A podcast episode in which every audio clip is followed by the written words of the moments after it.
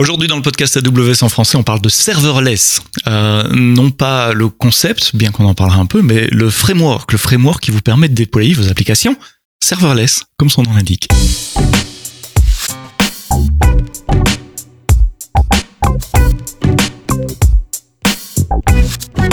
Bonjour, bienvenue dans le podcast AWS en français, un nouvel épisode tous les vendredis matins. Merci de vous abonner, de vous réabonner, de laisser des feedbacks, euh, des petites étoiles, des pouces vers le haut en fonction de vos applications.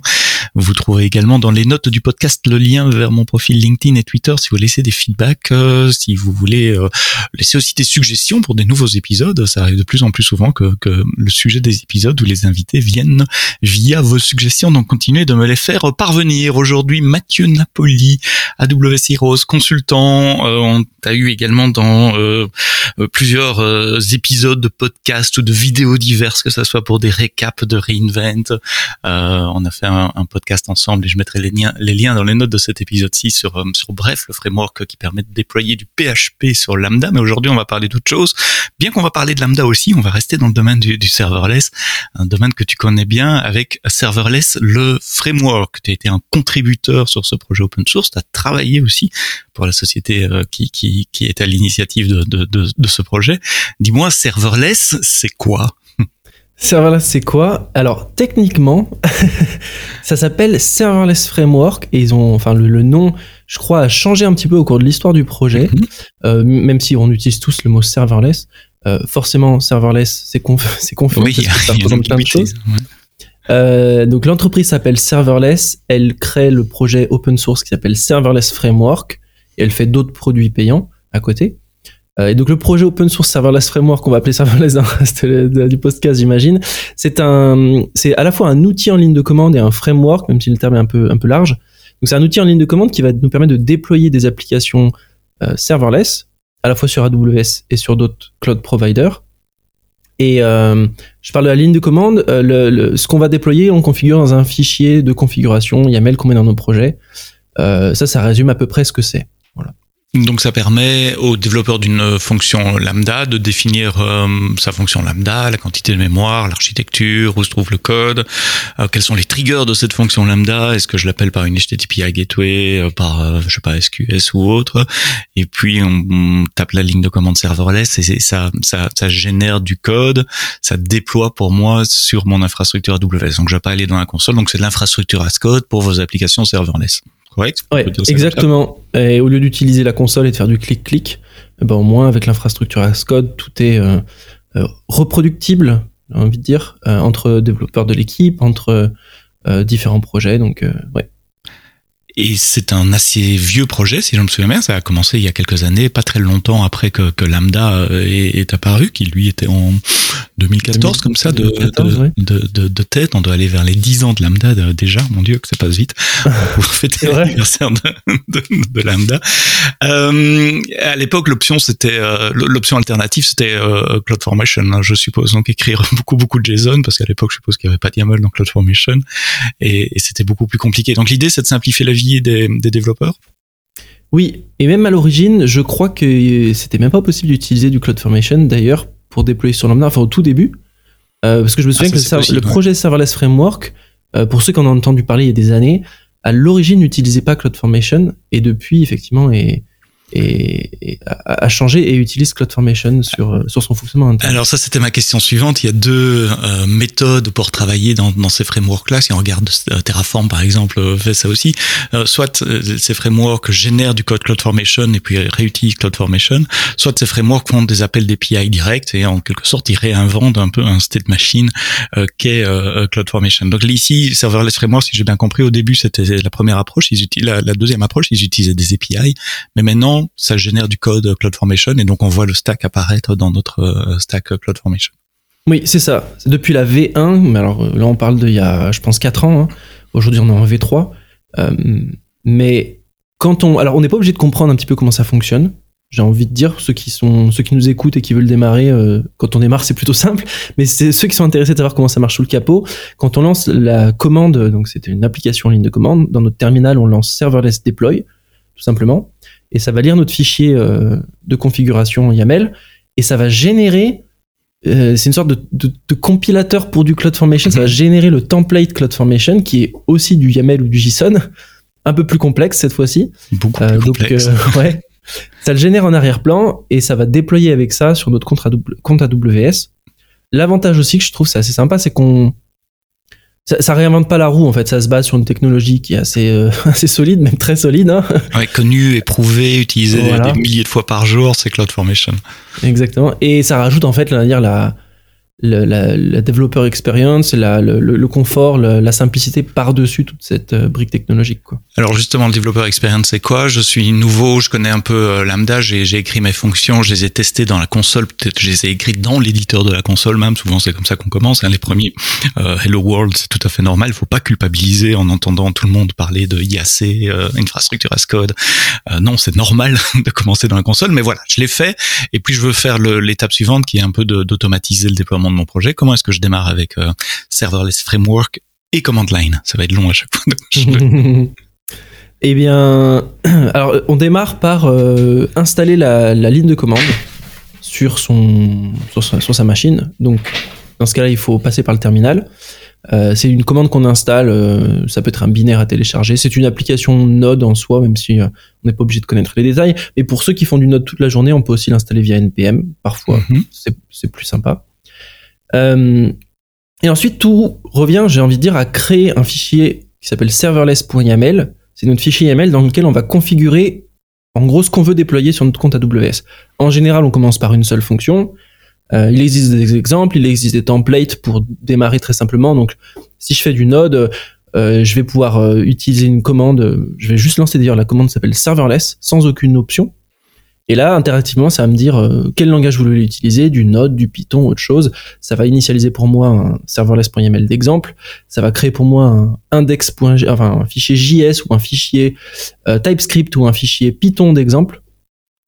Et une fois qu'il est créé, je peux modifier mon code et ensuite lancer la commande serverless deploy pour déployer ça dans mon compte AWS. Donc ça fait le scaffolding, comme on dit, l'échafaudage en français, je sais pas, c'est le meilleur, c'est le meilleur, la meilleure traduction ouais. que j'ai trouvée à scaffolding. Donc ça te crée la structure de, de, de fichiers, t'as dit tes directories, etc. T'as parlé de, de TypeScript, enfin de JavaScript Node, euh, Python et d'autres. Ils, ils, essayent de coller à, à tous les, les runtimes de Lambda ou il y a un, un sous-ensemble préféré? Euh, il y a des exemples pour tous les langages, mais clairement la majorité des utilisateurs et donc de là où les, les, les il y a le meilleur support, ça va être autour de Node, euh, donc JavaScript, TypeScript et Python.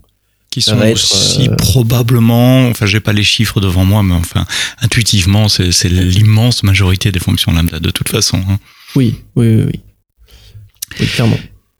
Donc j'ai ça, euh, j'ouvre ce, cette directory qui a été créée avec euh, mon éditeur préféré, euh, Visual Studio Code par exemple. Je peux taper mon code, euh, je peux regarder dans la doc quels sont les exemples de, de, portions YAML à rajouter si je veux mettre des triggers à mon code, comment je mets une, une HTTP, HTTP API de, de, devant. Euh, est-ce que Serverless s'occupe du packaging et du, du, du test en local également? Oui, il y a ça qu'il y a différentes commandes qui viennent en plus de, on va dire, juste le déploiement. Euh, alors quand on fait un serverless deploy, il y aura le déploiement pur au niveau CloudFormation, mais il y aura tout le packaging du code. C'est pour ça que je parlais aussi de TypeScript. Euh, par, dans les exemples par défaut, même si on peut tout faire à sa sauce, dans les exemples par défaut, il va y avoir... Euh, mince, je veux pas dire de bêtises. La compilation. La, et la compilation, je me souviens plus euh, quelle quel compilateur est utilisé par défaut. Mais bref, je crois que c'est le plus rapide. On avait mhm. changé ça récemment, tu vois, pour la petite anecdote. Euh, voilà, le code est compilé s'il y a besoin. S'il n'y a pas besoin, il n'y a pas de souci. Euh, il est packagé, il est déployé. Et on va avoir d'autres commandes en plus du déploiement et en plus du remove, qui est toujours la commande qu'on oui, veut avoir quand on fait nos tests.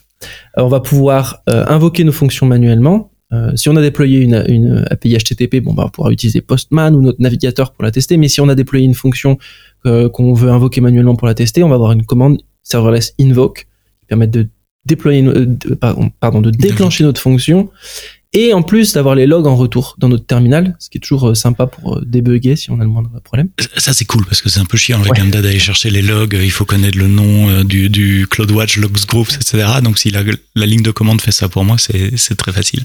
Ouais, et d'ailleurs on a aussi une commande serverless logs qui permet de récupérer les derniers logs euh, des cinq dernières minutes, par exemple, pour les avoir dans notre terminal. euh, sans avoir à se connecter sur la console AWS et, et d'explorer CloudWatch. on a même un mode, ça je, je trouve très très utile, euh, je l'utilise souvent, c'est le serverless logs avec l'option moins moins tail. Tail. Et là, tu as les logs en temps, en temps réel euh, qui arrivent dans ton terminal. Euh, donc si Ah. tu, tu fais ton tail, tu ouvres ton application séparément, tu joues avec, avec ton HTTP API ou quoi que ce soit, et tu as les logs qui arrivent dans le terminal et tu peux débugger un peu. C'est quelque chose que je fais aussi. C'est pour ça que j'aime bien les grands écrans bien larges, parce que d'un côté, j'ai un terminal avec un tail qui tourne et donc je vois passer mes logs. De l'autre côté, j'ai mon code. Je peux euh, réessayer. Avant de déployer, j'ai une chance de pouvoir tester en local euh, dans des containers Docker ou quelque chose comme ça. Alors oui, c'est vrai qu'il y a aussi toute la partie invocation distante, mais invocation en local. Euh, donc là, tu vas avoir un serverless invoke local, une autre commande, qui te permet de déclencher toutes tes fonctions Python, Node, etc. en local sans Docker. Sans il y a une option, ouais, sans Docker par défaut. Et il y a une option euh, moins moins Docker qui te permet là cette fois-ci de le faire tourner avec Docker.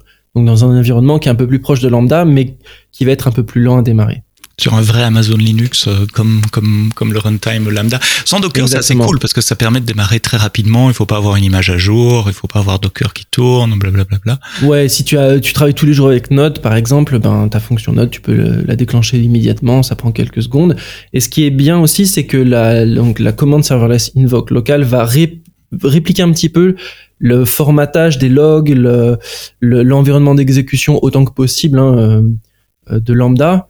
Euh, ce sera pas aussi bien fait que dans Docker, mais ça reste raisonnable, quoi.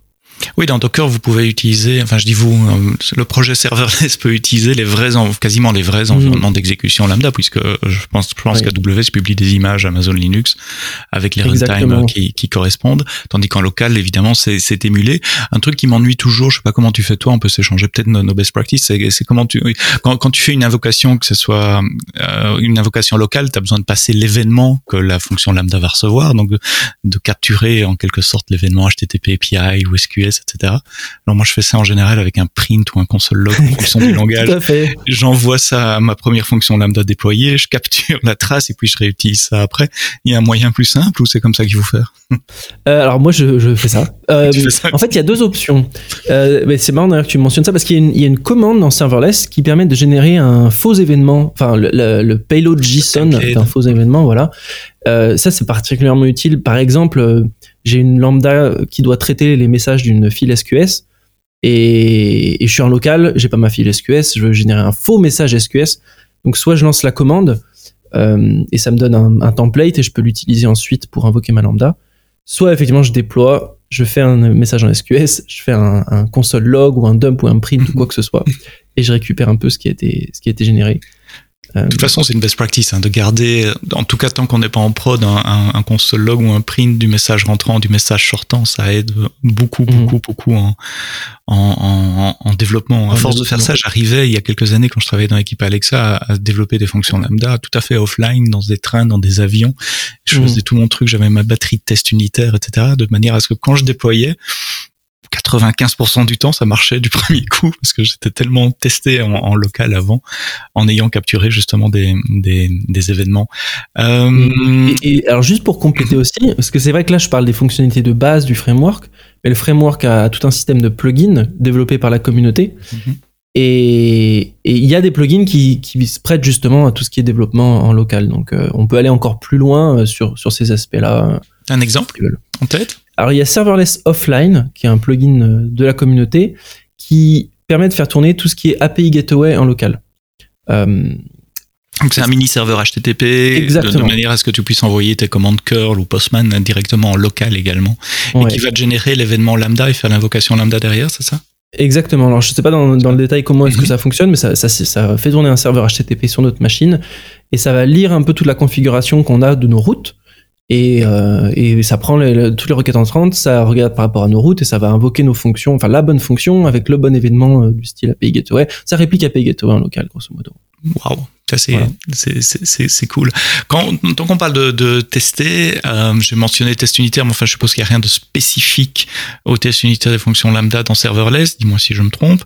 Mm. J'allais passer à l'étape suivante. Après le test, c'est bon évidemment du déploiement, mais du déploiement continu. Comment comment ça marche euh, serverless dans des chaînes, euh, des, des pipelines CI/CD euh, J'ai envie de dire ça marche comme beaucoup d'autres outils dans le sens où il euh, n'y a, y a, pas de fonctionnalité magique, euh, mais ça reste plutôt simple à mettre en place. Si on utilise GitHub via GitHub Actions, si on utilise GitLab via GitLab CI, peu importe ce qu'on utilise en fait, même pour code pipeline, code deploy comme, comme CI, ce qu'on va vouloir c'est dans notre déploiement continu installer la ligne de commande serverless framework, lancer un serverless deploy et et ça sur notre branche euh, main ou master. Mhm. Et là, on aura un déploiement continu de notre code, chaque changement.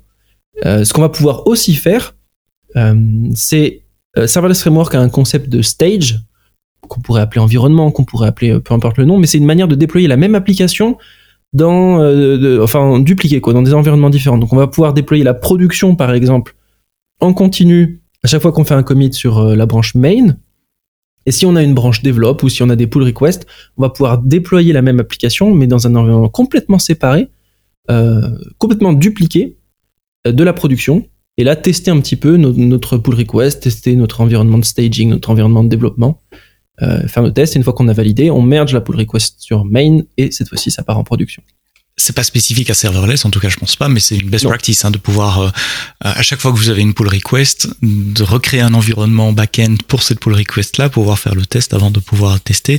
Mais là ici, il, suffit donc si, si je, je, résume ce que tu as dit de installer la ligne de commande serverless dans les dépendances du, du container, du truc qui va faire le build. Mhm. Je dis souvent un container, mais pas nécessairement. Euh, et puis dans, dans les phases de, de, de build, simplement euh, taper la commande serverless euh, deploy. Donc c'est très similaire à, d'autres systèmes d'infrastructure as code également. On peut creuser un peu cet aspect plugin. Euh, quelle est l'architecture de plugin derrière et qu'est-ce que ça permet de faire pour, pour les développeurs? Euh, Alors là, c'est euh, pardon, deux différentes personas. Il va y avoir les personnes qui vont utiliser des plugins. et après les personnes qui vont créer des plugins. juste pour commencer par ceux qui utilisent les plugins, donc peut-être la, majorité des, des, gens qui vont utiliser Serverless Framework, un plugin c'est une c'est une pardon, c'est un package qui est publié sur npm parce que serverless framework est avec Node. Et pour l'installer, je vais faire un npm install de mon plugin. Il y a même une commande simplifiée euh, serverless install qui va installer le plugin et l'ajouter à notre serverless.yaml. Dans serverless.yaml, il y a une petite ligne pour inclure des plugins que je veux activer. Et selon les plugins, je vais pouvoir les configurer encore une fois dans serverless.yaml. Donc il y a des plugins pour faire le, développement local comme serverless offline. Il va y avoir des plugins pour déployer des assets sur S3. Euh, ce que ce que ce que dans CloudFormation on va pas pouvoir faire en tout cas nativement. Euh, il va y avoir des plugins pour euh, supporter, je sais pas, j'essaie de trouver des, des exemples. Euh, il, y a il, y a genre des milliers de plugins et j'arrive pas à trouver un, autre exemple. Non, mais bon, on comprend l'idée. Ça permet de rajouter, d'ajouter des fonctionnalités euh, pour, pour, ajouter des phases au déploiement. Voilà. Ou, Packager notre code, ça c'est un bon exemple. Voilà. si tu fais du TypeScript ou si mhm. même avec Python, installer les dépendances via pip, euh, toutes ces choses-là. Et, et, ça se présente donc après l'install, ça se présente comment? C'est des commandes complémentaires que je peux mettre dans le YAML, c'est ça? C'est des étapes complémentaires dans mon YAML? Alors selon les plugins, il y en a qui vont s'intégrer au processus de déploiement pour faire des actions supplémentaires. Euh, par exemple, un plugin qui vient vider le clash sur CloudFront, ça s'intègre tout simplement au déploiement et c'est invisible. Euh, donc je l'active et c'est fini. Il y en a qui vont rajouter des commandes. Euh, par exemple, pour déployer les fichiers sur S3, enfin uploader des fichiers sur S3, je vais avoir une commande dédiée à ça et cette commande elle est rajoutée à la ligne de commande serverless framework. Il y en a qui vont rajouter des options dans le serverless.yaml, pas forcément tous. Euh, ah, un plugin que j'aime beaucoup, que j'utilise de temps en temps, pour déployer des VPC facilement avec serverless.yml, parce que configurer un VPC, c'est quand même complexe. Et là, en quelques options, euh, je crée un VPC avec toutes mes subnets préconfigurés, mes security groups, etc. Et, euh, et en plus, mes fonctions sont, peuvent être automatiquement configurées pour aller dans le VPC. Enfin bref, il y a des plugins pour des tonnes de choses, quoi. J'ai envie de faire un parallèle avec les, les constructs du CDK. Alors le CDK, c'est aussi un outil, c'est le Cloud Development Kit, aussi un outil d'infrastructure as code, mais bien plus généraliste que euh, serverless, qui est plutôt orienté à application serverless, lambda comme on l'a dit, CDK c'est c'est un peu la, version moderne de CloudFormation pour, pour écrire du CloudFormation à partir de code et comme c'est basé sur des langages de programmation, on peut avoir des, des classes, des objets, des structs, on appelle ça des, des constructs dans CDK euh, qui apportent des, des formations de, de plus haut niveau. Par exemple, déployer un VPC, c'est une ligne de code dans le CDK, c'est 300 lignes de code en CloudFormation, je pense. On, on mhm. peut tirer cette analogie-là Exactement. Euh, exactement. La... Non, non, c'est exactement. Euh, Donc ça permet de, de, préconfigurer certains éléments de l'infrastructure euh, et de, de, les déployer éventuellement automatiquement dans, dans, vos projets. Tiens, tu as parlé CloudFormation, mais je pense que euh, serverless est multi-cloud également. Donc, on pourrait imaginer déployer euh, sur une fonction Azure ou une fonction, je sais pas comment ça s'appelle chez Google, mais l'équivalent de Lambda chez Google. Oui, on choisit dans serverless.yml le provider vers lequel on va déployer. Euh, et donc, il y a le support de différents cloud providers, même via des plugins il y a de, la communauté qui rajoute des supports pour des providers vraiment euh, un peu plus niche parfois. Et, et euh, alors derrière, nous au niveau de l'utilisation, ce qu'on voyait, euh, c'était surtout une utilisation côté AWS. Euh, et c'est là où on va dire se concentrer la majorité de la communauté, mais il est possible d'utiliser d'autres cloud providers. La grosse, le, le, gros challenge, c'était assez intéressant, c'est la syntaxe pour déployer les fonctions reste un peu la même en fonction des différentes cloud providers malgré on va dire les différences. Donc euh, la promesse de base c'est euh, tu crées ton fichier serverless.yml et puis tu déploies ta fonction un peu où tu veux. Dans la réalité, pour être honnête, la, la, syntaxe même de ton code va changer en fonction de ton cloud provider parce que les événements n'ont pas forcément la même tête. Même le code que tu dois écrire n'a pas forcément la même tête. Oui, le, le handle, le point d'entrée, c'est pas, oui, pas la même chose. Les, les, triggers sont pas les mêmes. Exactement. Et puis les, les options euh, de configuration sur mhm. ta lambda, seront pas les mêmes chez les autres providers. Donc, dans la réalité, c'est un, je, je, vois l'idée euh, originelle, mais dans la réalité, c'est toujours un peu dans les détails que c'est un peu plus complexe. C'est comme Terraform, on fait pas un fichier Terraform pour déployer en multicloud. Hein. On utilise Terraform, le même langage, mais on a différents fichiers pour déployer sur Azure, sur Google et sur AWS parce que comme tu le dis, toutes les options sont différentes. Je suppose que c'est la mhm. même idée avec serverless. Si je veux, si vraiment j'ai du multicloud serverless sur plusieurs euh, clouds, j'aurais probablement un serveur YAML pour AWS et, euh, et, et un autre pour, pour Azure. Oui, oui, oui. Jusqu'ici, j'ai jamais vu une vraie solution qui permette de faire, tu sais, transparente. euh, et qui le Graal, tout le monde. Ouais, voilà. Ouais, ouais. Alors une des évolutions intéressantes dont on a parlé dans la préparation de ce podcast, c'est, euh, de déployer plusieurs applications serverless parce qu'évidemment aujourd'hui euh, déployer une application c'est très bien pour son application personnelle pour un petit truc etc. Mais la réalité dans les entreprises c'est je vais avoir des centaines voire des milliers de fonctions lambda qu'il faut orchestrer, qu'il faut orchestrer en matière de déploiement aussi, pas uniquement au runtime parce qu'elles ont des dépendances. Il peut y avoir des microservices au fait des, des clusters de, de, de, de fonctions. Comment serverless peut m'aider à faire ça alors euh, ça c'était une fonctionnalité effectivement euh, qui a été introduite euh, en mars, pardon, en mai, quelque chose comme ça, 2022, qui s'appelle Serverless Compose. Et en fait l'origine de tout ça, ça a été beaucoup de discussions avec la communauté, justement tout ce que tu, dis, tout ce qui va être de déploiement multiservice. quelque chose que à l'origine on n'avait pas trop identifié. C'était un projet très intéressant sur lequel j'avais pu travailler. Euh, à l'origine, on a, ce, qu'on avait constaté dans la communauté, c'est des gens qui vont déployer euh, en microservices, donc plusieurs services, je sais pas, un service de gestion des utilisateurs, un service de, de gestion des commandes, etc., etc. Et chaque service avait son propre serverless.yml différent, sa stack donc CloudFormation différent parce que quand on déploie avec Serverless Framework, ça fait une stack CloudFormation. Et derrière, on et par exemple même une base de données qui allait être partagée entre différents services ou euh, même si c'est peut-être pas toujours une, une, bonne idée, mais voilà des, des, des ressources partagées entre différents services. Et ce qu'on constatait, c'est que euh, euh, les personnes déployaient leurs différents services et devaient passer un peu des variables d'output d'un service dans l'autre. Par exemple, je mhm. déploie un bucket S3 séparément, et maintenant je veux passer le nom du bucket à mon service des utilisateurs pour qu'ils mettent les avatars, euh, et mon service de commande, j'en sais rien, pour d'autres choses. Et donc, il y avait différentes stratégies, et en, faisant un peu du sondage dans la communauté, on voyait différentes stratégies. Certains qui allaient utiliser les CloudFormation import, export avec les outputs CloudFormation. Euh, avec des avantages et inconvénients parce que ça crée des stacks qui étaient très très dépendantes les unes des autres et presque verrouillées sur certains aspects quand on devait changer les outputs. Il y en avait d'autres qui passaient par SSM parameter pour stocker les outputs et les inputs, ce qui marchait très bien mais nécessitait un peu de travail. D'autres qui passaient par euh, même euh, copier-coller à la main les, les, valeurs, enfin bon bref. Et donc là, on s'était dit, il y a peut-être un outillage à faire euh, pour orchestrer ces déploiements euh, dans l'ordre, dire ah il faut toujours déployer ce service en premier, celui-là en second, celui-là en troisième, et passer ses inputs et ses outputs. Donc on a travaillé sur un, un, projet qui s'appelle Serverless Compose, qui vient, euh, qui, qui fonctionne avec la même ligne de commande, mais un fichier de configuration différent, et qui marche très bien sur les projets en monorepository. Donc là, on parle de, de Mhm. projets assez avancés. Hein. Si vous avez un monorepository, on va dire, allez, un sous-dossier par euh, service, ça des services, euh, et dans chaque service, il y a un fichier serverless.yaml. Et bien à la racine de votre projet, vous allez pouvoir créer un fichier qui s'appelle serverless-compose.yaml, inspiré un peu, euh, si ça parle, de Docker Compose, où on Ce vient... dire, euh, tiens, ça me voilà. rappelle quelque chose. Ah, Exactement, ok, c'est c'est- bien que tu- c'était tout à fait intentionnel.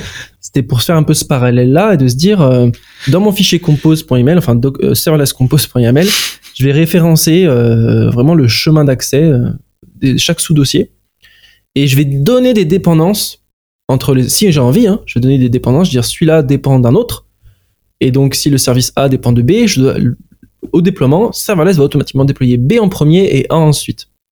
Et je peux même dire, euh, je peux passer donc des inputs et des outputs, enfin des paramètres des uns dans les autres, et dire ah je veux prendre, je veux que mon service user est déployé en premier et prendre son API URL qui a été déployé dans une, ça je le mets dans une variable, je peux l'injecter en variable dans mon service des commandes par exemple, et pa- passer ainsi euh, de manière complètement dynamique les outputs des uns et les autres. Et où est-ce que ça, ça devient très très utile? C'est quand je vais déployer j'en parlais au début, différents environnements, différents stages. J'ai ma production, j'ai mon développement, mon staging. Et euh, si je devais manuellement configurer les URL et les, Mhm. les noms de buckets et les noms de bases de données et les VPC de ça à chaque fois dans tous mes environnements, c'est laborieux. C'est impossible. Là, c'est automatique. Mhm. Je déploie un nouvel environnement, j'ai le service qui est déployé en premier, ça prend l'output, ça le passe dans l'input de l'autre. Euh, Ça peut aussi ça, déployer des environnements qui ont, été modifiés et garder d'autres qui n'ont pas été modifiés. Il peut détecter les changements. Exactement. Ça, c'est- ouais, tout à fait, très très. Mon point, j'aurais- j'ai oublié de mentionner ça. Euh, ça va dé- enfin, déployer que ce qui a changé et donc intelligemment déployer en parallèle ce qui a pu déployer en parallèle et accélérer grosso modo. euh, Tu vois, tout- toute cette histoire d'orchestration, ça essaie de l'accélérer un petit peu. On a vu beaucoup de monde qui, qui utilisait pour faire ça à l'origine euh, des projets comme NX, Turbo Repo, enfin tous les projets de gestion de, moni- de, enfin, de monorepository, mais là euh, spécifique à la compilation des fichiers JavaScript, TypeScript. Et on s'est inspiré de tout cet écosystème pour faire un peu système de gestion de dépendance, mais là au niveau orchestration de déploiement de services. C'est pas un petit tas, c'est pas une petite fonction. Enfin, je veux dire, vous avez dû réécrire un state machine, un workflow, euh, avec tous les problèmes qu'il peut y avoir quand on écrit ce genre de, de, de, de, composants. Euh, ça, c'est c'est live aujourd'hui, c'est disponible dans, dans Serverless 3 Oui, exactement. Ça, c'est dans la documentation Serverless Framework 3 et euh, c'est utilisable aujourd'hui. Je suis un peu naïf et je vais ouvrir une parenthèse, et, et c'est de la vraie naïveté ici, pas de la naïveté euh, euh, simulée. Euh, tu dis c'est idéal pour le mono-repository. C'est quoi les Mhm. problèmes si on veut appliquer ça sur du multi-repo? J'ai j'ai un repo avec mon service A et B et un autre avec mon service C et D. En, en quoi c'est plus compliqué? En- alors, au niveau pratique, si j'ai plusieurs repositories, mon fichier serverless compose.yaml, je vais avoir du mal à trouver un endroit où le mettre. Je vais créer un déjà, autre, ouais. Mhm. Ouais, voilà. Donc, je peux créer un nouveau repository vide, je le mets Mhm. là-dedans, et voilà. Mais en fait, le, la problématique avec les mono-repositories, souvent, c'est qu'on a une seule intégration continue, et on a, on a tous nos déploiements sont un peu euh, orchestrés par un seul repository, alors qu'en multi-repository, en général, on va considérer les repositories un peu plus indépendants. Si je Mhm. déploie, enfin, si je push un commit sur un repository indépendant des autres, ce repository-là va être déployé en continu, point barre. Mais quand on est sur un mono-repository, ce qui se passe souvent, et c'est l'avantage du monorepository, c'est qu'on va pouvoir partager du code entre des projets. Par exemple, j'ai mon module user, j'ai mon, enfin mon service user, mon service des commandes, et je vais juste partager des librairies. Je vais partager des classes de modèles ou, ou quoi que ce soit du code entre mes services. Et du coup, si je modifie, et c'est là où ça devient intéressant, si je modifie mon code partagé entre les services, ou qu'un service même utilise le code de l'autre, et ben là, il y a une relation, enfin, il y a un déploiement en cascade parce qu'il faut que je déploie l'un et puis l'autre. Et, hum, et même si ça rajoute de la complexité, en fait, au quotidien, euh, souvent, c'est, c'est très pratique de pouvoir partager du code, c'est très pratique de pouvoir lier un peu plus les services entre eux. C'est un choix euh, à faire entre monorepo, multi-repo. Mais quand on fait du monorepo, et ben, on a besoin de cette orchestration et c'est là où les problèmes arrivent. quoi. Ouais, en multi-repo, les, les services sont vraiment indépendants, même en termes de code. Il n'y a pas de librairie partagée. euh, ils, ils vivent leur vie euh, indépendamment les uns des autres. Oui, ou alors s'il y a du code partagé, on se retrouve un peu même dans la problématique de l'open source. C'est-à-dire que s'il y a une librairie partagée, c'est une librairie complètement indépendante. On fait du versionning, on a tous nos systèmes de contraintes de gestion de version. C'est Mhm. beaucoup plus de boulot. mais c'est voilà, c'est un, un choix différent. Quoi. C'est pour ça que beaucoup d'organisations utilisent du, du mono-repo, en tout cas à l'échelle d'un projet, même si c'est des très gros projets, euh, mhm. pour éviter justement ces problèmes de euh, synchronisation. On a parlé de CDK tout à l'heure, donc le, le, Cloud Development Kit. Imagine que, que dans une entreprise, on, on ait déjà des constructs euh, euh bien testés et bien utilisés de CDK. Je peux les réutiliser dans, dans serverless d'une façon ou d'une autre? Alors oui et non. Euh, c'est un sujet intéressant, ce sujet, parce que c'est un sujet sur lequel j'ai travaillé. Euh, pour répondre à la question directement, non, si je fais du CDK et que j'ai mes constructs personnalisés que j'ai déjà créés aujourd'hui, je vais pas pouvoir les déployer avec Serverless Framework. Serverless Framework fait du CloudFormation et, et c'est tout. Euh, après, à l'origine, euh, j'avais travaillé, enfin j'ai travaillé, je continue d'ailleurs toujours à travailler sur ce projet open source, qui est un plugin à Serverless Framework qui s'appelle Lift, un projet que j'ai créé avec euh, Frédéric, euh, un autre contributeur au projet open source. Euh, on avait cette idée à l'origine de vouloir justement utiliser la, puissance du CDK qui est de pouvoir faire des ce qu'on appelle des constructs de un peu plus haut niveau et, et d'utiliser la simplicité de Serverless Framework pour les déployer. Surtout que Serverless Framework a une très grosse communauté, une très grosse base d'utilisateurs, donc on s'était dit pourquoi pas marier un peu le meilleur des deux mondes et, euh, et, intégrer un peu le CDK dans Serverless Framework. Donc on s'est lancé dans ce projet Lift, qui est un plugin open source à Serverless Framework. Et on a commencé le projet en se limitant à certains constructs CDK qu'on a créés nous-mêmes. Euh, donc on a identifié un peu les problématiques que nous on considérait les, les plus communes, en tout cas dans ce qu'on voyait nous. Donc comment est-ce que je déploie un site statique qui n'a pas de fonction lambda, un site euh, euh Vue.js, mhm. React, etc. Et je veux le déployer sur S3 avec CloudFront et tout ce qui va bien. Comment je fais pour déployer ça avec le CDK, comment je vais déployer euh, mes, une file de messages SQS correctement configurée avec euh, ma file principale, mon système de retry, ma dead letter queue, mon alarme euh, CloudWatch. Euh, ça, on le fait avec le CDK. et j'ai deux, trois, enfin voilà, des exemples un peu mhm. similaires. Une, une, table DynamoDB configurée en, en mode avec les clés bien configurées pour faire du single table design. Bref, on a créé ces constructs CDK, on les a mis dans le plugin, et euh, ensuite, se poser la question comment est-ce qu'on intègre tout ça avec Serverless Framework? Donc, euh, le plugin va en fait euh, utiliser le CDK pour générer du code CloudFormation.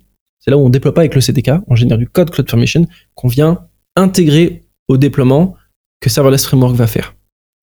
D'accord, donc dans le projet serverless, j'ai mon, sous-projet CDK et le plugin intègre ce projet CDK au CloudFormation qui est généré en quelque sorte?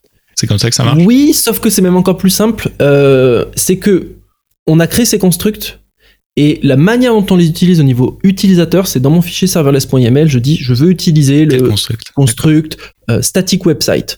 Voilà où se trouvent mes fichiers euh, Vue.js ou quoi que ce soit.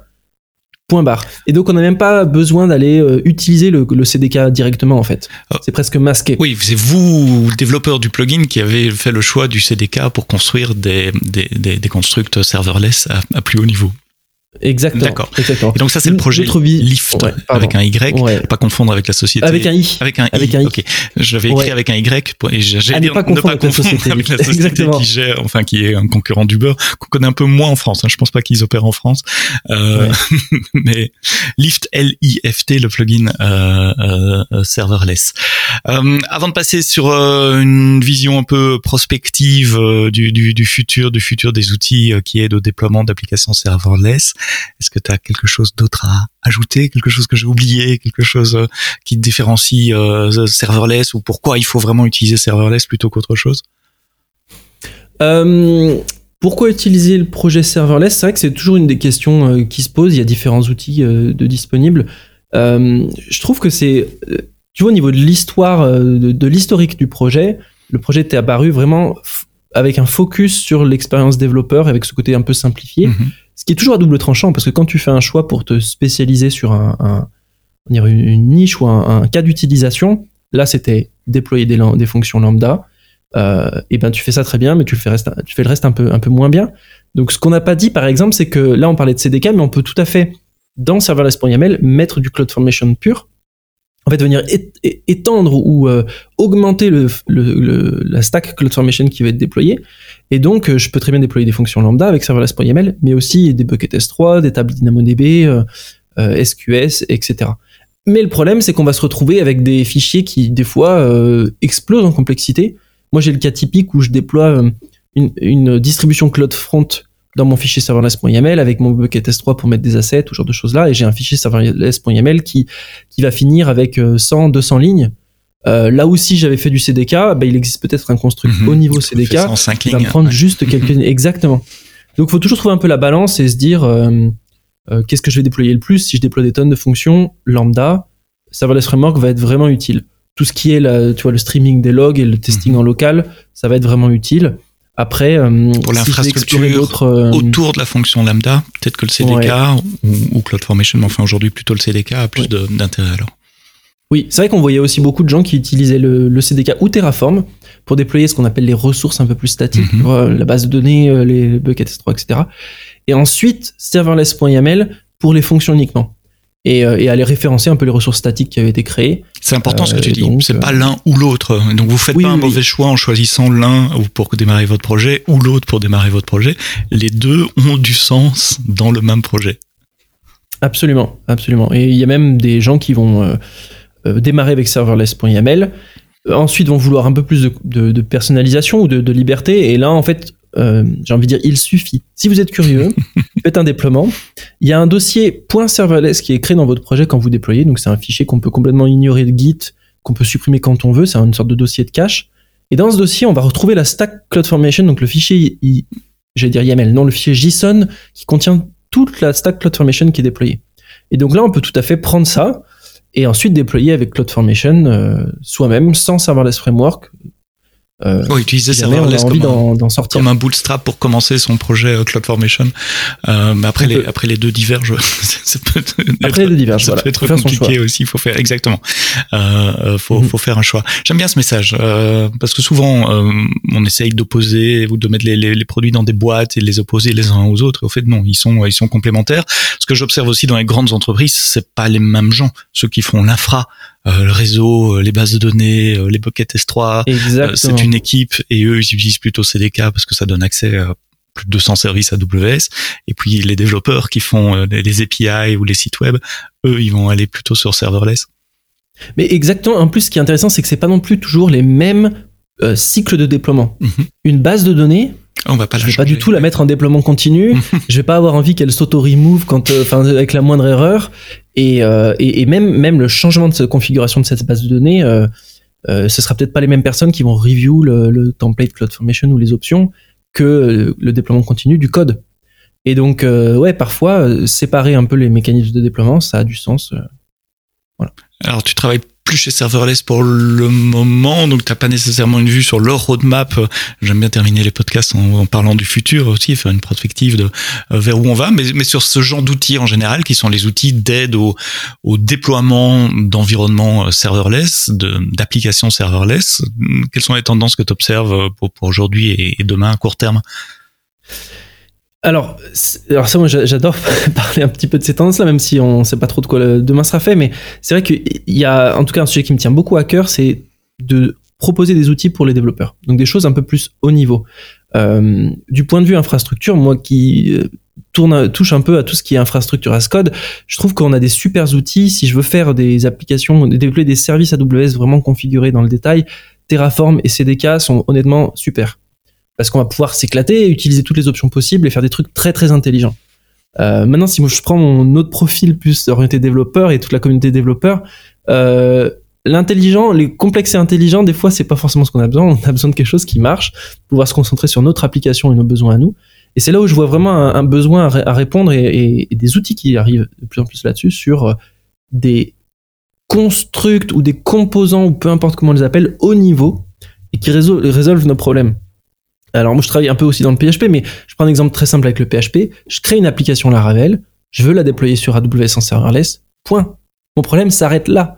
Et que ce soit du euh, lambda configuré comme ci, avec un trigger comme ça ou quoi, euh, c'est intéressant à savoir, mais j'aimerais bien que ça marche tout seul. Mhm. Euh, et et c'est la même chose avec même des applications, des applications euh, euh, front-end, que je prends du Next.js, la majorité des gens qui font du Next.js, ce qu'ils veulent, c'est que ça, ça se déploie et que ça marche, et faire toute l'infrastructure avec CloudFront et, et le, le server-side rendering avec Lambda et S3 et tout ça. Et ben, c'est, si on peut se passer de ces détails-là, ou en tout cas, s'ils peuvent être gérés par un outil, c'est pas plus mal. Et donc, on voit dans le CDK des constructs de plus en plus haut niveau, Ça, c'est super, je trouve. On voit aussi des outils qui se construisent sur le CDK. Je vois SST ou Serverless Stack, qui est un framework construit par-dessus le CDK avec des, commandes un peu comme Serverless Framework pour les logs, pour du déploiement, pour des outils de développement aussi. Euh, serverless Framework, euh, pour moi, est une autre approche qui n'est pas basée sur le CDK, mais qui est un peu similaire, qui, s'oriente à plutôt des, des, équipes de développement.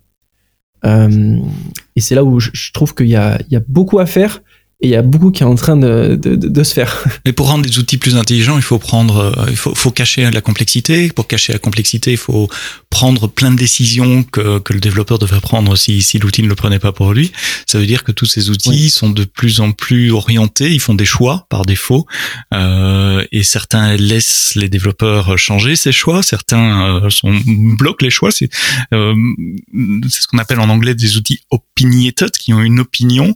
Quelle est cette balance à trouver trouver entre j'ai un outil qui me préconfigure un environnement qui va marcher pour 80% euh, des cas, mais dans 20% des cas, il va falloir passer par derrière pour aller tuner exactement comme moi je veux. Mais exactement, et je je sais pas s'il y a une bonne réponse. En fait, un parallèle que j'aime bien faire, c'est euh, si tu prends le, monde du développement, il y a 10, 20, 30 ans, euh, on, on, a commencé avec les langages simple, de plus en plus évolué, mais tu vois le langage et tu apprends le langage et tu et tu, ensuite tu fais ton application. Et puis après sont apparues les librairies réutilisables bas niveau, mais tu vas installer une librairie pour gérer les images, pour faire ci, pour faire ça, te connecter une base de données. Et ensuite sont apparus les frameworks et eux viennent avec des opinions. Au lieu que ce soit toi qui fasses un peu ton architecture et qui te dise comment est-ce que je fais une application proprement pour qu'elle soit sécurisée, pour qu'elle soit ci, pour qu'elle soit ça? Le framework t'amène des opinions et t'aide à, à, à à prendre moins de décisions d'architecture parce que le framework les a fait pour toi. Exemple Laravel, exemple Laravel en vrai, euh, Laravel en PHP, euh, Next ou Express en JavaScript, euh, Flask en Python, etc. Exactement. Mhm. et, et, et, pour moi, on est à ce stade-là au niveau de l'infrastructure où on a les, envie de dire les langages, c'est, c'est, ça va être les briques premières, tu vois, le CloudFormation, ça va être les services AWS qui existent, qu'on peut utiliser on peut tout scripter à la main, on peut faire des scripts bash, on peut appeler les API et les SDK nous-mêmes. Sont venues les librairies qui nous permettent de faire, de, de, configurer ça un peu plus facilement. Euh, infrastructure as code et le CDK et, les et même euh, Terraform pour moi ça s'en rapproche un peu de ces librairies là, mais ça reste à nous de se dire je peux faire ce que je veux, mais qu'est-ce que je fais? Et là on a besoin de ces frameworks d'infrastructure qui nous qui nous donne un peu ce, guide quoi. Et je dis pas que toutes les entreprises ont besoin de ça et que toutes les personnes ont besoin de ça parce qu'il y en a qui seront très bien capables de faire leur infrastructure eux-mêmes, mais il y a énormément d'équipes de développement qui ont envie de déployer leurs applications et qui aimeraient bien que juste ça marche. J'aime bien ton analogie. Euh, langage, librairie, framework au niveau du langage, au niveau d'une application. Et puis maintenant, il s'agit de déployer cette application, donc framework au niveau de l'infrastructure pour déployer cette, cette application. En fait, c'est une, c'est un continuum, c'est une continuité où on passe du de l'application à l'infrastructure qu'il faut pour supporter euh, euh cette application.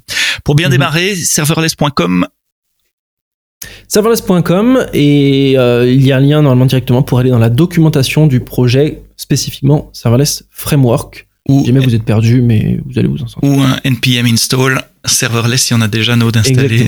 Et le projet est sur GitHub euh, également, donc on peut le retrouver sur GitHub. Et vous pouvez contribuer, euh, et je répète toujours, contribuer à des projets open source euh, supportés par des entreprises. C'est pas nécessairement écrire du code, c'est aussi rapporter des issues, donner du feedback, euh, faire un pull request pour euh, une typo dans la documentation, pour voilà, c'est plein de choses. C'est pas uniquement contribuer à du code ou écrire un nouveau plugin. Mathieu Napoli, AWS Hero, consultant AWS PHP, bref également. Merci Mathieu pour tes explications sur euh, serverless et j'espère vous avoir donné que nous vous ayons donné envie de, tester euh, serverless si vous ne le faites pas encore ou d'aller un peu plus loin avec euh, serverless si vous le faites déjà. Merci d'avoir écouté cet épisode du podcast AWS en français jusqu'au bout. Rendez-vous vendredi prochain pour un nouvel épisode et d'ici là, quoi que vous codiez avec serverless, codez-le bien.